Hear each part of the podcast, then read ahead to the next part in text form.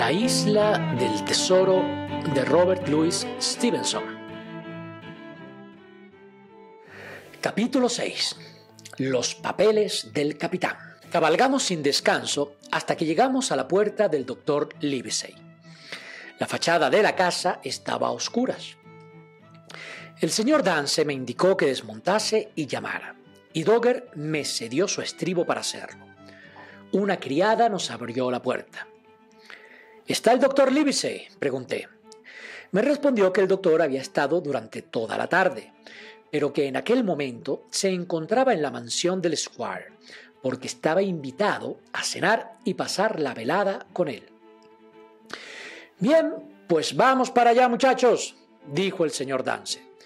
Como esta vez la distancia era más corta, ni siquiera monté, sino que fui corriendo asido al estribo de Dogger, hasta las puertas del parque y después por la larga avenida de árboles, cubierta entonces de hojas y que luz de la luna iluminaba, al final de la cual se perfilaba la blanca línea de edificaciones que componían la mansión, rodeada por inmensos jardines de centenarios árboles.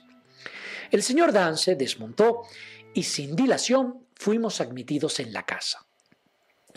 Un criado nos condujo por una galería alfombrada hasta un amplio salón, cuyas paredes estaban todas cubiertas por estanterías con libros rematadas por esculturas. Allí se encontraban el Squire y el doctor Livesey, sentados ante un maravilloso fuego de chimenea y fumando sus pipas. Yo nunca había visto tan de cerca al Squire. Era un hombre muy alto, de más de seis pies, y bien proporcionado. Su rostro era enormemente expresivo y su piel, curtida y algo enrojecida, supongo que por sus largos viajes, las cejas eran muy negras y espesas, y al moverlas le daban un aire de cierta franqueza. Pase usted, señor Dance, dijo con mucha ceremonia y no sin condescendencia. Buenas noches, Dance, añadió el doctor con una inclinación de cabeza. Buenas noches, Jim, Qué buen viento os trae por aquí.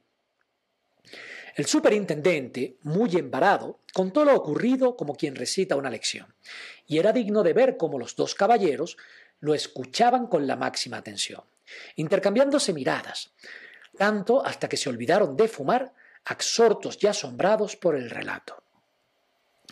Cuando supieron cómo mi madre se había atrevido a regresar a la hostería, el doctor Livesey no pudo reprimir una exclamación. ¡Bravo! dijo, con un gesto tan impulsivo que quebró su larga pipa contra la parrilla de la chimenea. Antes de que terminase el superintendente su narración, el señor Trelawney, pues ese, como se recordará, era el nombre del Squire, se levantó de su butaca y empezó a recorrer el salón a grandes zancadas, mientras el doctor, como para oír mejor, se había despojado de la empolvada peluca. Y por cierto que resultaba sorprendente verlo con su auténtico pelo, negrísimo y cortado al rape. Por fin el señor Dance terminó su explicación. Señor Dance, dijo el Squire, es usted un hombre de provecho. Y en cuanto a la muerte de ese vil y desalmado forajido, lo considero un acto virtuoso, como el aplastar una cucaracha. En cuanto a este mozo Hawkins, es una verdadera joya. Por favor, Hawkins, ¿quieres tirar de la campanilla? El señor Dance tomará un trago de cerveza. Así, Jim, dijo el doctor, que tú tienes lo que esos pillos andan buscando. Aquí está, señor, dije, y le entregué el paquete envuelto en hule. El doctor lo miró por todos lados, temblándole los dedos por la impaciencia de abrirlo. Pero en vez de hacerlo, se lo guardó en el bolsillo de su casaca.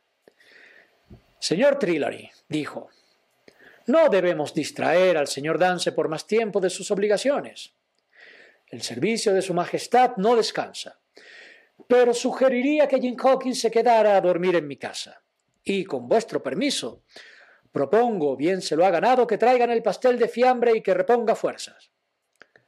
Como gustéis, Livesey, dijo el Squire, pero Hawkins bien merece algo mejor que ese pastel.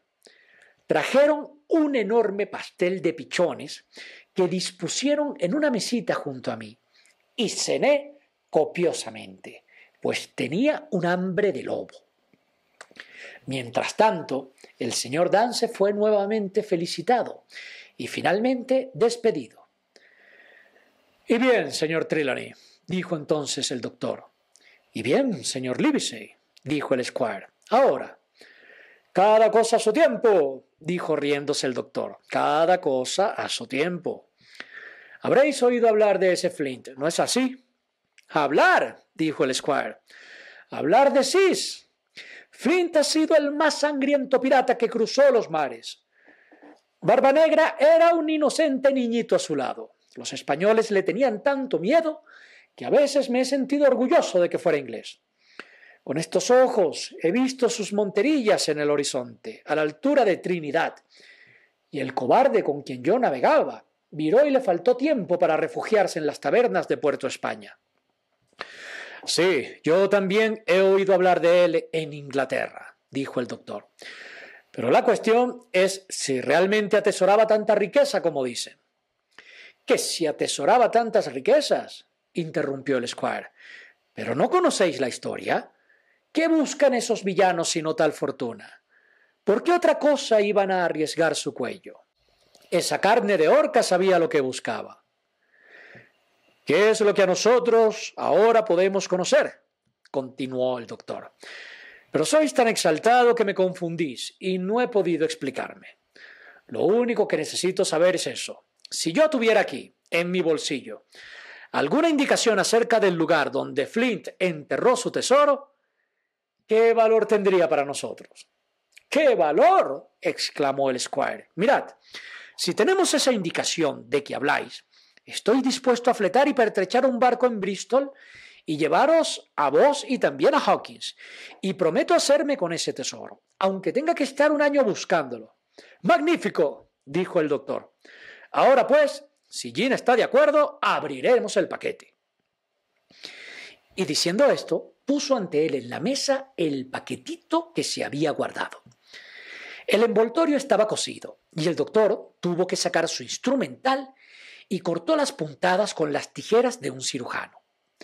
Aparecieron entonces dos cosas, un cuaderno y un sobresellado. Empezaremos por el cuaderno, dijo el doctor.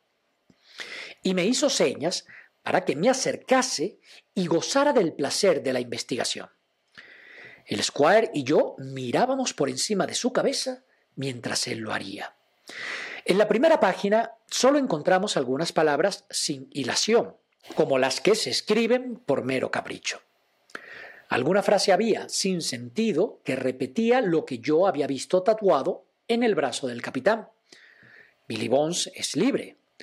Después leímos, Señor W. Bones, segundo de a bordo, se acabó el ron. A la altura de Cayo Palma recibió el golpe. Y otros varios garabatos. La mayor parte palabras sueltas e incomprensibles. No pude menos que imaginar quién sería el que recibió ese golpe y qué golpe sería. Quizá el de un cuchillo y por la espalda. No se saca mucho de aquí, dijo el doctor Livesey pasando las hojas. En las diez o doce páginas siguientes había una curiosa serie de elementos. En los extremos de cada renglón constaba una fecha. En uno y en el otro una cantidad de dinero como suelen figurar en los libros de contabilidad. Pero en lugar de anotaciones explicativas del concepto, solo había un número variable de cruces. Así, el 12 de junio de 1745, por ejemplo, se indicaba haber asignado a alguien una suma de 70 libras esterlinas. Pero solo seis cruces indicaban el motivo. En otros casos, es cierto, se añadía el nombre de algún lugar, como a la altura de Caracas, o una mera indicación del rumbo, como 62 17 20 o 19 2 40. La contabilidad abarcaba cerca de 20 años y las cantidades que reflejaba cada asiento iban haciéndose mayores con el paso del tiempo. Al final se había sacado el total, tras cinco o seis sumas equivocadas, y se le había añadido las siguientes palabras. Bones lo suyo. No saco nada en limpio de todo esto, dijo el doctor Livesey. Pues está tan claro como la luz de la luna, exclamó el Squire. Este libro registra las cuentas de aquel perro desalmado. Las cruces representan los nombres de navíos hundidos o de ciudades saqueadas. Las cantidades son la parte que a él le tocaba, y cuando tenía alguna duda añadía para precisar a la altura de Caracas, lo que debe significar que en esa situación algún malaventurado barco fue abordado. Dios tenga compasión de las pobres almas que lo tripulaban. ¿Se las habrá tragado el coral? Cierto, dijo el doctor. Se nota que habéis viajado mucho, cierto, y así las cantidades iban creciendo a medida que él ascendía de rango. El resto del cuaderno decía ya bien poca cosa, a no ser unas referencias geográficas, anotadas en las últimas páginas, y una tabla de equivalencias del valor entre monedas francesas, inglesas y españolas. Hombre ordenado, observó el doctor, no era de los que se dejan engañar. Y ahora, dijo el squire, pasemos a la otra cosa. El sobre estaba lacrado en varios puntos y sellado sirviéndose de un dedal, quizá el mismo que yo había encontrado en el bolsillo del capitán. El doctor abrió los sellos con gran cuidado y ante nosotros apareció el mapa de una isla, con precisa indicación de su latitud y longitud profundidades, nombres de sus colinas, bahías y estuarios, y todos los detalles precisos para que una nave arribase a seguro fondeadero. Medía unas nueve millas de largo por cinco de ancho, y semejaba, o así lo parecía, un grueso dragón rampante. Tenía dos puertos bien abrigados, y en la parte central un monte llamado el Catalejo, se veían algunos añadidos realizados sobre el dibujo original, pero el que más nos interesó eran tres cruces hechas con tinta roja, dos en el norte de la isla y una en el suroeste, y junto a esta última, escritas con la misma tinta y con fina letra, muy distinta de la torpe escritura del capitán, estas palabras. Aquí está el tesoro. En el reverso y de la misma letra aparecían los siguientes datos. Árbol alto, lomo del catalejo, demorando una cuarta al N, del N al NE. Isla del esqueleto, ESE, e, y una cuarta al E, diez pies. El lingote de plata está en escondite norte. Se encontrará tomando por el montículo del este, diez brazas al sur del peñasco negro con forma de cara. Las armas se hallan fácilmente en la duna situada al N, punta del cabo norte de la bahía, rumbo E y una cuarta N, JF. Y eso era todo. Y aunque a mí me resultó incomprensible, colmó de alegría al Squire y al doctor Livesey. Livesey, dijo el squire, os sugiero abandonar inmediatamente ese mezquino quehacer vuestro. Pienso salir mañana para Bristol, en tres semanas, en dos, si fuera posible, en diez días. Sí, en diez días tendremos el mejor barco, sí señor, y la mejor tripulación de Inglaterra. Hawkins será nuestro ayudante, y valiente ayudante que has de ser, joven Hawkins. Vos, Livesey, iréis como médico de a bordo yo seré el comandante. Llevaremos con nosotros a Redruth, a Joyce y a Hunter, con buenos vientos que los tendremos. La travesía será rápida y sin dificultades. Encontraremos el sitio y después, ah, después, habrá tanto dinero que podremos revolcarnos en él. Viviremos en el mayor lujo por el resto de nuestros días.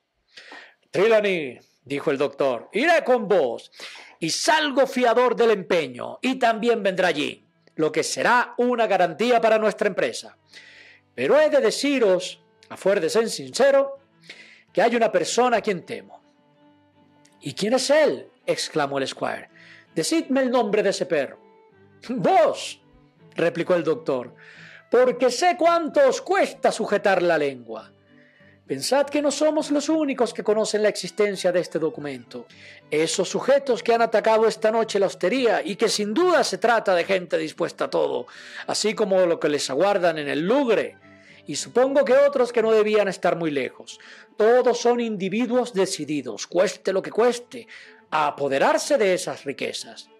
Ninguno de nosotros debe andar solo hasta que podamos hacernos a la mar. Vos debéis haceros acompañar de Joyce y de Hunter cuando vayáis a Bristol, y ninguno de nosotros ha de dejar que se le escape una palabra de cuanto hemos descubierto. Livesey, contestó el Squire, siempre tenéis razón. Estaré callado como una tumba.